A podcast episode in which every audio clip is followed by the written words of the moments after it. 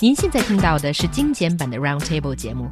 想收听并下载一小时完整节目，可以打开网站 c r i e z f m dot com，点击 Roundtable。Podcast 用户可以搜索圆桌会议。In its latest effort to tackle air pollution, Beijing plans to channel wind through streets to reduce the urban heat island effect and blow away the dirty air. 北京正研究六条主要的通风廊道，以增强通风潜力，缓解热岛效应。Well, why is it that, that there's such a plan, and do we need it? Well, this is actually quite funny because when I looked at all the media reports, they all went for the angle that these air corridors are supposed to tackle the smog problem that plagues Beijing. But actually, when this uh, plan first came out, it's really targeting uh, the uh, heat island effect in cities such as Beijing. So, what it means is really because of human behavior um, and us building things, doing construction, and just living in cities, that makes the temperature in urban areas a lot higher than in rural areas around us. So, actually, you know, this plan was targeting a different thing. It's targeting the uh, heat island effect, not really the smog. Yeah, I mean, there is the possibility. Yeah, I mean, mean, so that that that was the uh, the intention, uh, at least, um, was this this heat island, which is a big problem um, here here in Beijing, especially because green space, um, especially in, in certain areas along the third third and fourth ring roads, almost do not exist, uh, and that and that really is um, one of the main contributing factors when we look at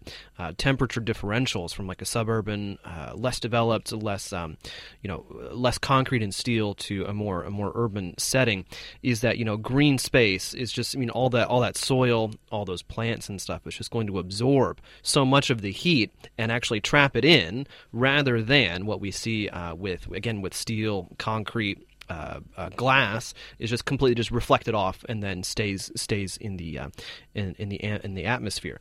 Uh, but I think that also, I mean, there is the possibility that on a fairly windy day, it could actually help clear out the smog. Uh, the, of course, the, the problem there is if there is no wind, these wind tunnels will do nothing. Exactly, because it cannot create wind unless unless they decide to put really big, huge fans inside these tunnels. I, I don't think it's going to work. Yeah, and actually, some environmental experts have said something contrary to what John has just depicted for us. That because, uh, well, actually creating these uh, air corridors, so to speak, doesn't really have that much effect on the surface level. So it mm. doesn't really allow that much more wind to blow in to uh, dissipate the smog. Some are, uh, well, environmental uh, in, uh, experts are actually saying that yes, it does sound as far fetched as we think. Yeah, I guess so. Especially in terms of you know the original purpose. The original purpose wasn't to you know uh, disperse air pollution. But even even with this plan, what I'm surprised to find is that uh, when they were reporting on this, uh, media are saying actually Beijing has had yeah. wind tunnels before. It's just because of city development that some of it is being corridors, yeah, yeah. not tunnels, mm. but uh, they're being damaged or partly damaged. Yeah, that is true. And this is according to the Municipal Institute for City Planning and Design. So, the uh, administrative organ that studies this subject says that yes, we used to have uh, these brilliant plans when the city was set up, but now because of development, because of economic profit, and other obvious reasons, these uh, corridors have been, I guess, the the way that they're the, the space that they were allowed has been tweaked and tweaked, and now you can't even see what the original design well, is anymore. Well, basically, I mean, especially if you look at the CBD, well, they, they built very tall buildings, uh, and and of course these these tall buildings are going to uh, block it. I mean, you, all, you, all you, I mean, for a wind corridor, all you really need is uh, some buildings, you know, uh, on both sides of the street um, with with a fairly minimal space, maybe mm. like two two or three lanes uh, for cars. But again, it's just you know just walls, uh, and that that's really what we're looking at with with an, with this type of corridor. Is just is just kind of like a way to funnel, um, not necessarily tunnel, but funnel uh, wind through through the city. Um, and so again, in, in when when we look at the existing air corridors or, or wind funnels, whatever you want to call them.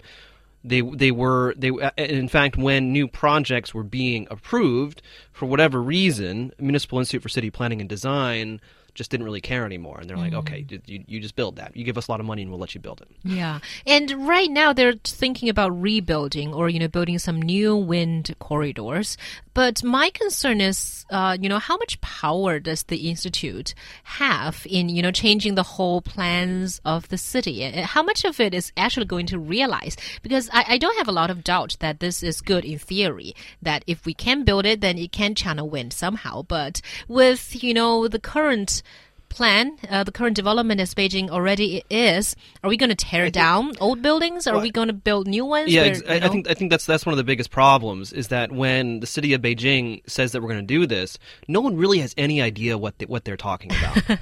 Well, yes, I think c- certainly at the moment, the six routes that have been planned seem to be still pretty vague. And yes, Xiaohua, you asked a very good question. And actually, I saw from some of the reports that the authorities said that, oh, we're going to conduct a relatively conservative plan. So we're not tearing anything down. And I don't think we should, uh, this should be called building a air Right, corridor because right. it's about trying to flatten things and allow more space for the wind to funnel, right?